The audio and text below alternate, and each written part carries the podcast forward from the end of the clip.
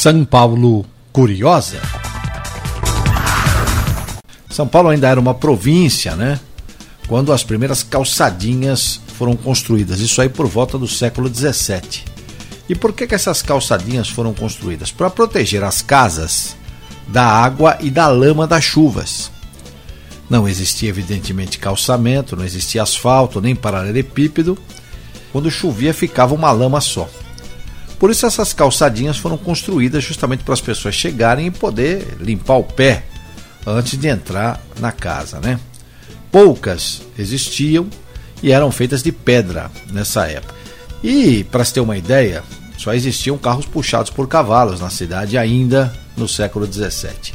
Em 1895 foi aberta pela Intendência de Obras Municipais o fornecimento e assentamento de guias para passeio nas ruas e praças desta capital.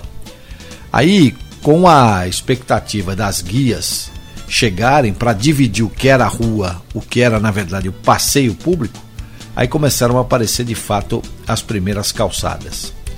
Aí nós tivemos a, a fase das calçadas das pedras portuguesas, né? Algumas inclusive feitas de cerâmica, outras de granito. Estas mereciam de fato serem chamadas de passeio público a arte da calcetaria, como era chamada, que é a disposição dos materiais do piso das calçadas de forma artística, chegou a São Paulo por volta de 1910, com o mosaico português.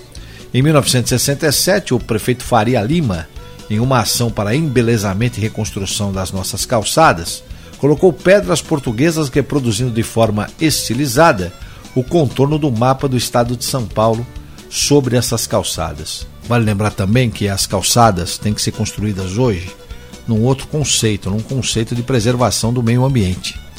Parte da calçada com concreto e parte também com pequenos espaços para que a água possa penetrar.